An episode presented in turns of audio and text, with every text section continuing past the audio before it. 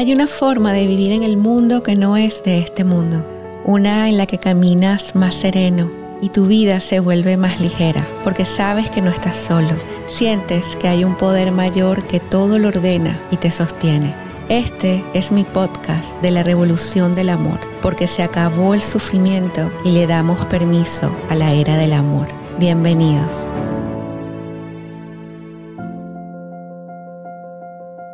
Hola, bienvenidos a la Revolución del Amor, un podcast para aliviar el sufrimiento y volver al amor y comenzar a recordar que nosotros somos ese amor.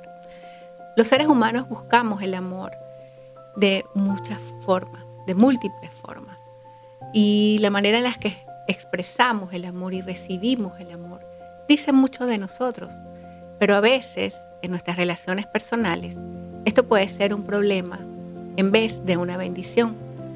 Porque siempre digo que cuando nosotros entramos en cualquier tipo de relación, y sobre todo las relaciones de pareja, son dos estados mentales, maneras de pensar, historias, creencias, formas de ver la vida que se unen para crear una relación.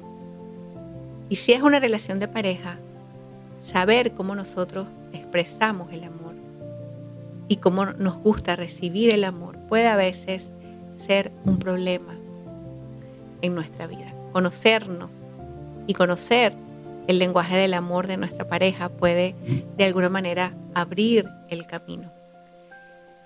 Como muchos saben, uno de los temas que yo más amo del curso de milagros es el tema de las relaciones.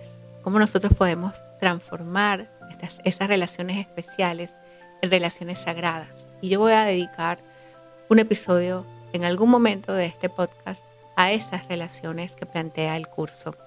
Pero hoy quiero hablarte de una información que tiene muchos años, es un libro escrito por el consejero matrimonial, pastor, escritor Gary Chapman, que tiene este título, el mismo que le pusimos al episodio, los cinco lenguajes del amor.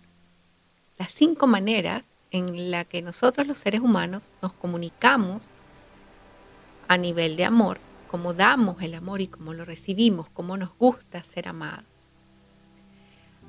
A veces me llama la atención que en consulta, cuando comenzamos a trabajar el amor, y yo le pregunto a las personas, ¿qué es el amor para ti? ¿Cómo sabes tú que una persona te ama? ¿Cómo reconoces tú que eres amada o cómo te amas a ti mismo? Tiene mucho que ver con autoestima, con seguridad personal, con la manera en que fui amada o cómo recibí el amor en mi infancia. Y siempre me gusta revisar esto porque quizás esto me lo has escuchado decir muchas veces, pero una de las cosas donde yo encuentro que hay mayores vacíos o debilidades es en, la manera en que nosotros nos amamos a nosotros mismos y, por ende la manera en que nosotros amamos a los demás, cómo damos el amor. En, esta, en este planteamiento que hace Gary Chapman en su libro, él encontró que hay cinco maneras en las que nosotros nos comunicamos el amor, cinco expresiones, cinco formas. Y Ustedes pueden buscar en internet la información, hay unos, hay unos quiz, como unos test, donde puedes ver tus resultados.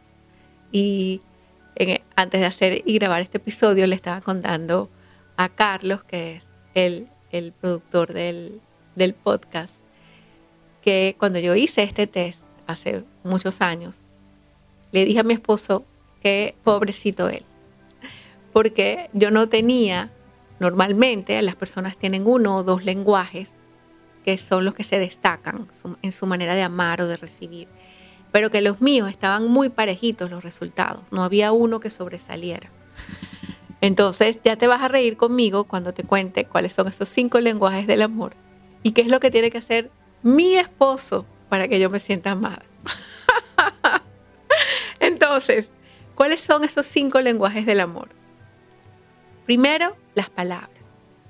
¿A quién no le gusta escuchar palabras bellas o palabras bonitas? o que eres amado o que eres muy amado. Muchas veces yo le digo a mi esposo, dime algo bonito. ¿Sí? Porque es, ahí, ahí ves que es uno de mis lenguajes. Dime algo bonito. Porque las palabras para algunas personas les marcan la vida. Yo, yo, estoy segura que si eres de esas personas que este es tu lenguaje, tú vas a, tener grabadas frases, palabras, cosas que alguien te haya dicho en algún momento de la vida. Así sea, no solamente en relaciones de pareja, maestros, padres, adultos, las palabras quedan grabadas. Las palabras marcan tu historia, definen tu, tu cotidianidad, ¿no? Te pueden, eh, incluso pueden moldear la forma en la que tú te comunicas y comunicas el amor. Si vienes de un hogar donde tuviste una madre o un padre que te reforzaban con palabras de aliento, si eres valiente, eres poderosa o qué bella eres, todo esto va creando una historia, una identidad en ti y tú comienzas a identificarte con eso, por supuesto. A medida que vas creciendo, puedes ya discernir si esto es algo que me funciona o no me funciona. Como siempre digo, en la vida tenemos que tomar lo que nos funciona y lo que no nos funciona, mejorarlo, transformarlo, cambiarlo. Para eso estamos aquí. No hay nada escrito en piedra. El segundo lenguaje del amor es el tiempo de calidad. Es el tiempo que nosotros realmente le dedicamos a la relación. En el mundo que nosotros estamos viviendo, por supuesto que estamos apurados, tenemos compromisos, tenemos agenda llena. Tener el tiempo de calidad con tu pareja, no solamente para ir a cenar a un lugar o a ir a un cine, porque eso termina siendo también una acción, sino el realmente estar juntos, el poder disfrutar el momento juntos, el tiempo juntos. Nosotros pasamos la mayor parte del día fuera de casa, estamos en el trabajo, estamos haciendo diligencias, estamos haciendo cosas. ¿Qué tiempo le dedicamos al día a estar con mi pareja? A preguntarte cómo te fue después del trabajo, qué hiciste durante la cena, qué, qué, qué estás compartiendo, cuál es el tiempo que realmente estás en pareja. Entonces revisar esto te puede servir para hacer cambios, hacer ajustes y algo muy importante que siempre lo recomiendo en mis sesiones, en mis terapias, comunicar, comunicar lo que es importante para ti y lo que quieres para poder llegar a acuerdos. Tener una relación sana de pareja generalmente es porque se cumplen los acuerdos, se llegan a convenios, decimos esto es importante para mí, lo necesito, tú me lo puedes dar o no me lo puedes dar y negocio. Y cumplo los acuerdos. El tercer lenguaje del amor es el lenguaje de los regalos, los detalles, los obsequios, las sorpresas, que yo, que yo, que yo tenga detalles con mi pareja. Hay personas para las que esto simboliza muchísimo. En el episodio pasado hablábamos del significado que le damos a las cosas. Cuando este es mi tipo de lenguaje, yo siempre voy a querer un regalo, un detalle, una atención, porque eso es lo que hace que yo mida el amor. Pero por supuesto, esto no significa que tienen que ser diamantes, como eh, en la canción de Marilyn Monroe, de que, eh, ¿cómo, sé, ¿cómo era la canción? Las, los diamantes es, el, es lo favorito de las, de las mujeres, ¿no? Puede ser cualquier obsequio, cualquier regalo, es el simbolismo, lo importante no es el regalo, sino el hecho de que la persona pensó en ti, tomó el tiempo de comprar algo para ti y te dio un obsequio, un regalo, algo que sabe que es importante o valioso para ti. ¿Ok? Luego tenemos el, cuarto lenguaje del amor, que son los actos de servicio. Esa, bondad, esa generosidad, el estar allí para servir, para apoyarte, ¿no? Hay personas que tienen esto naturalmente y se dedican a esos actos de servicio y para, algunas personas esto significa amor todo va a depender de lo que es importante para ti y de cuál es tu lenguaje. Y aquí hay algo que es, valioso también o es importante ver, que es una cosa es la manera en cómo nosotros expresamos el amor, cómo doy el amor, y otra que tengo que revisar es cómo me gusta recibirlo, cómo sé que yo soy amado. Cuando yo le pregunto a las personas en terapia, ¿cómo sabes que alguien te amaba? Casi siempre responden porque me da atención, porque me apoya, porque está pendiente de mí, porque me dedica tiempo. Entonces, esto nos permite ver cuál es nuestro lenguaje específicamente y cómo doy también el amor. Y el otro, que es muy importante también para muchísimas personas y la gran mayoría de los resultados en esos test eh, tienen este contacto físico, las muestras de cariño, los abrazos, los besitos, la intimidad, las relaciones sexuales, eso, ese, ese contacto con tu pareja es uno de los puntos que casi, casi la gran mayoría de las personas es importante para ellos.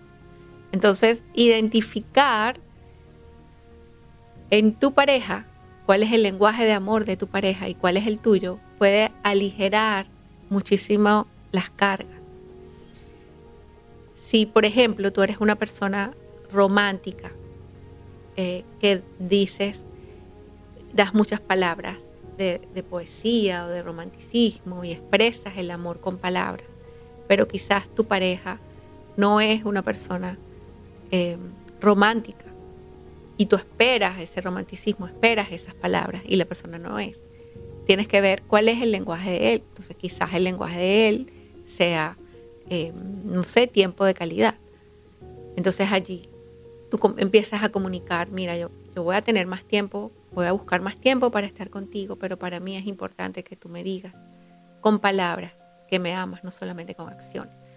Entonces, todo esto nos da pistas y ustedes saben que yo soy fanática del autoconocimiento, de que nosotros podamos descubrirnos, de que podamos mirarnos, de que, podamos vernos, que podamos reconocernos, lo que es valioso, importante para mí eh, y cómo yo me expreso en el mundo. Y ese, y ese diálogo que hay siempre con la pareja para que la relación sea amorosa, tiene que ser, tenemos que conocer, no solamente conocernos a nosotros mismos, sino darnos el tiempo y el espacio también para conocer a nuestra pareja y entender las diferentes formas de comunicarnos las diferentes formas de dar amor, de recibir amor y de ser. Una de las cosas que más me encanta de mi curso de milagros y del tema de relaciones es un punto que sí quiero compartir contigo y con esto voy a terminar este podcast, que es el, el hacer feliz. ¿No? Muchas veces nosotros no pensamos que estamos dedicándonos a ser feliz a la otra persona. Generalmente en las relaciones yo me quiero, yo quiero ser feliz yo. Y no, no me dedico a ser feliz al otro. Cuando yo leí esto la primera vez, esto me fascinó. Porque imagínate lo que es dedicar tu vida a hacer feliz a la otra persona. ¿Qué puedo hacer para que tú te sientas mejor hoy? ¿Qué puedo hacer para que te sientas feliz hoy? ¿Qué puedo hacer para sacarte esa sonrisa? ¿Qué puedo hacer para que estés tranquilo? ¿Cómo puedo servir? Y yo creo que una de las grandes expresiones del amor, uno de los grandes lenguajes del amor, es ese, ese servir, esos actos de servicio. De que, que tú sepas que yo estoy aquí para ti y de que tu pareja sepa que tú estás allí. Creo que esto forma parte de esas relaciones sagradas y de esas relaciones hermosas. Voy a comenzar a despedirme. Quiero invitarte a que te unas al Club de la Revolución del Amor, una membresía donde cada mes recibes videos, audio, meditación, una guía de trabajo, una membresía donde estás conmigo a través del canal de Telegram compartiendo tu propio despertar espiritual, tu propio crecimiento, tu propio desarrollo. Es una forma de yo estar mucho más cerca de ti. Te abrazo, te bendigo y si haces el quiz y sabes cuál es tu lenguaje del amor, me encantaría que me lo comentaras en, en este mismo episodio. Te abrazo, toda la luz, todo el amor y recuerda, se acabó el sufrimiento y vamos a darle permiso al amor.